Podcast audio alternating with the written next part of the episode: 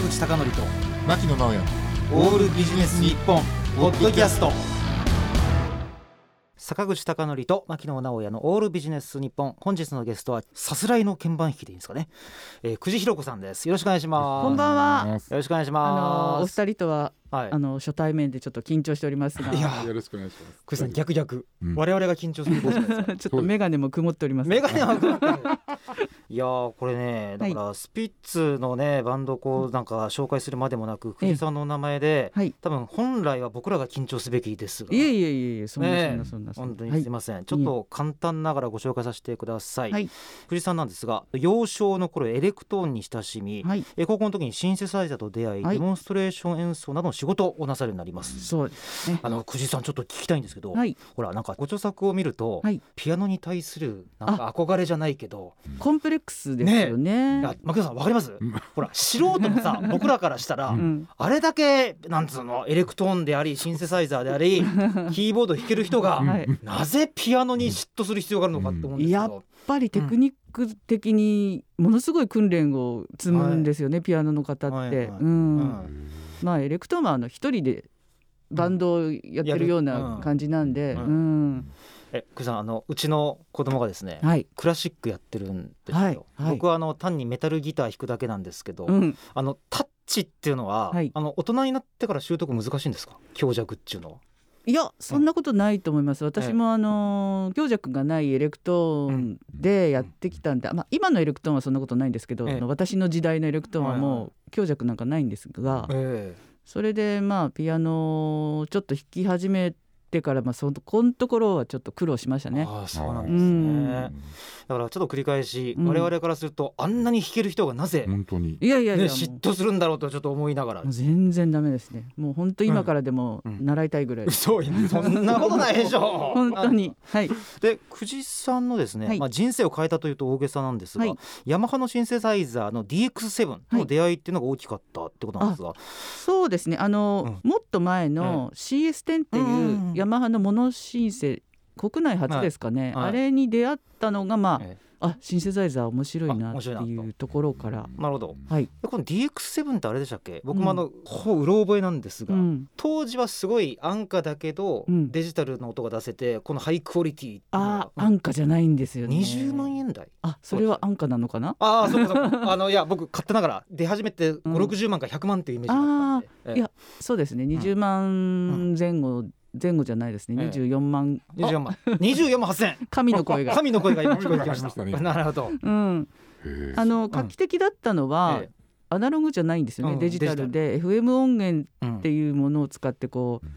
まあ、変調って言いますか、はい。音色変えたりするのにはい。ちょっとこう難しいシステムを使ってたんですが、うん。そのおかげでこうサンプリングじゃないのに打楽器の音なんかとか弦楽器の音がものすごくリアルに作れるようになりまして、うん。当時のあの洋楽なんか聞くともう DX7 の音だらけです。ほう、うん。そうなんですね、うん、でそれ以降テクノポップバンドで、はい。今はなきヤマハのバンドコンテストイーストウエスト。はい、イーストウエストか。はい。え間違えてた。カシオペアか。えはい。イーストウエストとか。そうですそうです。サザンとかね。サザンとかですよね。うん。であのちょっと僕の記憶では宇治木剛さんとか違うそうです子供バンドそうですとかもはいそうです。ですよね、うん、でそこに出場なさって、でその後しばらく活動した後に、はい。あこれもあれですよね。ミスター・チルドレンと間違えられるそう思いっきり間違えられましミスター・クリスマスた。しかもですね、うん。メンバーに桜井っていうのがいたので。わあ。和俊さんじゃないかもしれませんが。思いっきり間違えられて、あの、ええ。うちでデビューしませんかっていう電話が、はい。ボーカルのところに結構かかってきたらしい。ああこれ字面でですか？字面クリスマス桜井ですよね。とああ、うん。チルドレンとはい。桜井さんと、はい、というですね、うん。えっ、とまあ大所帯のバンドに加入なさった後に、はい。1988年、はい。スイッチレベルデビュー、えーはい。脱退後。そうか、はそれ以降さすらいの鍵盤弾き。そうなりますね。はい、あのそれでその後に、うん。あの化石サイダーさんの名前があるんですけど、はい、お好きですか？僕ね。化石サイダーさんは、うん。僕ねどうしても伊藤聖子さんとのイメージが強くて。はあはあはあはあ。あれ化石サイダーさんどう言えばいいんだろう。日本のヒップホップの黎明期っていうか創始者と言っていい日本語ですね、そうですね。日本語。うん。でそこでヴィーナス・ペーターやディップさまざまなアーティストのサポートを経て、うん。1998年、はい。ですから24年前そうなりますねにもう。20年,、はい。年前スピッツのサポートキーボードということですね。はい。これあのさまざまな出会いというのは、はい。あの本にも書かれていますけれども、はい。あこれ後であの著作ご紹介しますがはい。で今に至りでまたタブレット・ジュンさんボーカルにした、えーデカダンス系バンドのバンマスはい。でもありますってことなんですが、ここで一曲ということでお。スピッツではい「触って変わって」です。はい。ポッドキャストをお聞きの皆さん著作権の使用許可を得ていませんので流すことができません。申し訳ございません。ということではい。お聞きいただいたのはスピッツで触って変わってでしたがはい久慈さんがですね、はい。えっと今から5年前か。2017年にエッセイの C 階段で行こうはい。を出版なさっておりまして、そうなんですね。今ねあの机の上にあるんですけど、久慈さんこの C 階段って、はい。なんだろう映画好きが聞いたらあ、うん。なんか昔のフランス映画かなって、うん。C 階段っていうのを想像しちゃうんですけど。そうですか。これはあの C 階段ってドレミファソラシドのことなんですよね、のことですね。ドから、C うん。うんそうなんです。C から始まる、ええ、まあ、音階っ音階。ていう意味で、ええ。まあ、そうおしゃれな方に取っていただけるとすごく嬉しいんです。あいやいや。C 階段ね、はい。C 始まりですからね。そうなんです。でなんかすごい印象的だったのが、はい。RC サクセションかと思って久慈さんの久慈さんの音楽のある種のきっかけが、そうですね、ええ。うん。で僕ね、うん。あの勝手ながら、うん。RC って文字が出てきたんで、え えあきっと G2 さんが入った後のラプソディかなと思ったら、シングルマンなんですね。そうなんです。いやこれ多分もうすみません久慈さんリスナーの方は置いてきぼりにしてますが、ええ。もうこのまま突っ走りますけども、はい。あのシングルマンって、うん。まあ、いわゆるまあ一回廃盤になってそうなんですよ。僕は RC が大好きなんで、ええもう大傑作なんですよね。ですよ。であれをうん。中学時代にうん。ずっと聞かれたって書いてあったでしょ、そうなんです。ラジオでまず流れてスローバラードが流れてきて。はいはいあのアルバム僕も中学から聞いてるんですけどでもそれ初回版じゃないですよ、ね、いやもちろんもちろん。あのリマスター版の CD ですよ。やったー勝った。いやそれは負けますって。それは負けます。であの僕はスローバラードじゃなくて確かヒッピーに捧ぐあれはもねういいですよね。いいですよね。うん。あれでちょっと僕シングルマンかとう思って、んうんそうなんですよ。で、うん。その後になんかいわゆるなんだろうチャボさんが入って、ええ。ロックになる直前と言ったらいいんですかね？そうですね。前のやつ。むしろ私はだからそのこう後期って言ったらあれですけど周期後期、えーはい、清志郎が言うこう、ロックンロールスターになってからはそこまで追いかけてない。あそうなんですか、うん。じゃあ三人編成の頃までが久慈さん大好きっていうか。そうですね。あーうん。でもシングルマンって今聞いても練りに練られたっていうかね。すごいですよね。素晴らしいです。あの甲州街道は秋名の様で捨て曲がないという。そうなんです。そうねなんです、うん。だけど、うん。スピッツファンとか、ええ。RC サクセションファンってちょっと言いづらいんですね。なぜですか？なんでかっていうと、うん、まあ、この2つのバンドって、うん。もっとコアなファンがいすぎて、ファンですって言った瞬間におめえ甘いよみたいになっちゃう。そんなことないですよ。本当ですか、俺 うん。RC ファンってちょっとなかなか言いづらくて。そうですか、ね、僕40代なんですけど、うんうんうん。もうあそうか。上の世代の上か人にお前あのライブ見てねえだろとかいう世代がそうか。さっき私が言っちゃった、あのそうそう。初初回版回版じゃないでしょみたいな。すいません。それは失礼いたしました。再発のやつしか持ってません。いや東芝 EMI のいやいやもう好きに上下はありません。いや本当ですか？はい本当に。いやそれでですねあのはい。話戻しますと、はい。C 階段へ行こうの中で、はい。あのまあいろいろまあスピッツの草野さんのはじめとした、い。あのスピッツのメンバーとの出会いとかいうのもあるんですが、はい。それ以前にあ本当にこう幅広い音楽仲間の方と交流があるんだなって。これあのなぜこの C 階段で行こうっていうこの本の出版のきっかけって何だったんですか？これははい。もうまさしくそのスピッツが結成30年のタイミングではい「3050」っていうツアーをやったんですけども、そのタイミングに合わせてえまあ昔からスピッツとちょっと親交があったええ新興ミュージックのええ。あの方からお話があって、えせっかく30周年なんでなんかスピッツのことちょっと絡めてええ。本にしたいんだけどって言われましてなるほど。じゃあやりますか。ええ。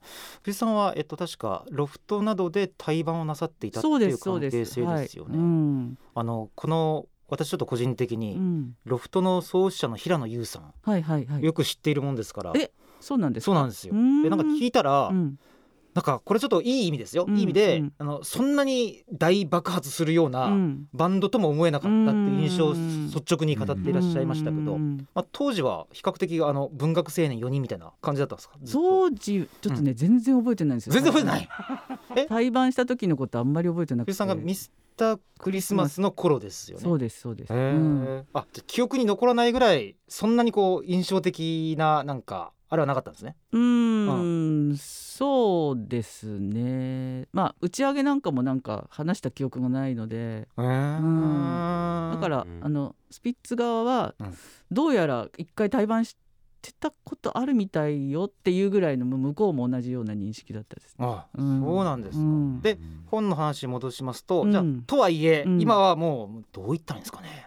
J p o p の中でうん、もう巨大なっていうか、ねなんかこう、うん最近若い方がすごくこうリスペクトしてくださってるのをこうもう結構テレビとかでも話題に上がらない日がないんじゃないぐらいな感あじで取り上げてますよね。あそうですね、ん。であと最近 SNS もあるんで、うん。ツイッターとか見てると、うん。めちゃくちゃな人数がつぶやいてますよ、うん。やっぱり。あもうずっと、まあ、時代を超えるっていうのもあると思うんですけども、はい。まあ、ずっと一回好きになった人って、うん。なかなかスピッツから抜けたって人って僕あんまり知らないんで、ああそうですね。もうやめたみたいなのはまあないないですよね。んじゃないですかね。流行りじゃなくて普遍的なんですけど、うん。ちょっとこれスピッツの話ばっかりしたらまずいですかね。いいんじゃないいいっすか？あの昔のアルバムとか 全然古くなってないですもんね、うねん。あはい。れはすげえなと思うし、ねちょっとこう、頑張ってるなみたいなのが見えたりとかうん、あと政宗声が声が若いとかね、うん。いろいろそういうのもあるんですけどうん。確かに名前をつけてやるあたりと比べるとちょっと違う気もするけど、うん。まあ、とはいえ、うんとはいえなんかね変わらぬ魅力なんですけども、ね。で久慈さんところで、はい。あのさっきですねあのスピッツをこうはじめとしたさまざまなアーティストとですね、はい。交流という話しましたけど、はい。そもそも幼少の頃の久慈さんちょっとまあ RC の話も出ましたが、はい。なんかエレクトーンを始めたきっかけだとか好きな音楽ってどこら辺だったんですか、もうその、うん。ピアノじゃなくてなぜエレクトーンだったかっていうのが、うん。両親が映画がすごい好きで、はいはい。でまあそのピアノだとクラシックで自分たちあんまり曲がわからないけどエレクトーンだとその映画音楽とかポップスを弾いてくれるからこう練習されても耳障りじゃないだろうっていう。すげえ理由。すげえ理由。自分が好きな音楽が身近にあったら。そうそうそうそうなんです。なるほど。えー。うん。なので私もまあその影響で映画もすごいよく見に連れて行かれたりしえうちにあったレコードもそうサントラみたいなそういうのってうん。映画音楽とか、まあ、あとはイージーリスニングとか、うん、なるほど。そういうの好きでしたね。例えば、うん。なんかその当時に練習なさっていた映画音楽ってどこら辺になるんですか、エデンの東。あエデンの東。はいもう名曲中の名曲ですけど、うん。ああそこら辺から。はい、でただし映画音楽が直接なんかバンド活動ってなるとちょっとまだ何個かのハードルがありそうな気がするんですけどもうんうんその後にさっきも挙げましたけど RC をはじめとしたうんうん。バンド系とか洋物を聴くようになったってことなんですか、そうですね、ええ。あのー最初はすごいフォークが好きで、はい、でフォークで、うん。まあ、最初はアコギを買って練習とかしてえたんですけど、まあそのうちそのプログレとか、はい。そういうものを聞くようになっえて、でまあエレクトーンでそれを今度はプログレを弾くようになったりとはいかするうちにだんだんちょっとロックの方にええ寄ってってその辺でそのシンセサイザーが登場するわけなんですね。なるほど。うん。えっと、久慈さん ELP あたりからそうです、ね、流れて ELP あたりですね。流れていてシンセサイザーと出会いってことですか、はい。あのその当時ってシンセサイザー奏者というよりかもっと大きな括りのうん、キーボーディストってなかなか学生時代って探すのがなんか苦労するっていうか、久慈さんの時代もそんなこう、キーボーディストっていうバンドメンバーっていなかったでしょ？あ人材として。あーあーそう人材ってことですか。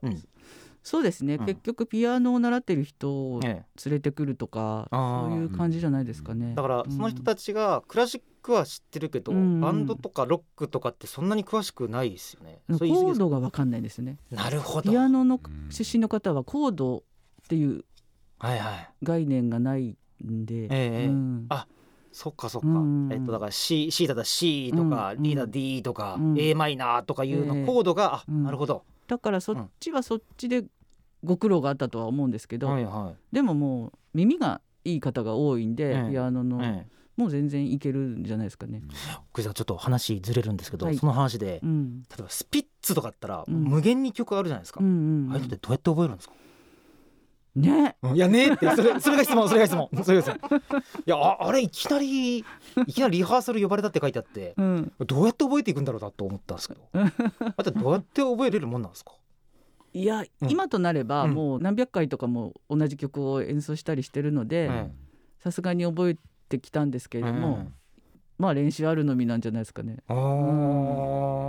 でうん。あとスピッツの曲の特色そんなにこう難しいコードは出てこないんです。よ。あー例えばデミニッシュがいきなり乱発したりとか、うん。そうないと。変うん。転調とかもそんなにないんで、一見簡単そうに、うんううん。思われるんですけども、うん。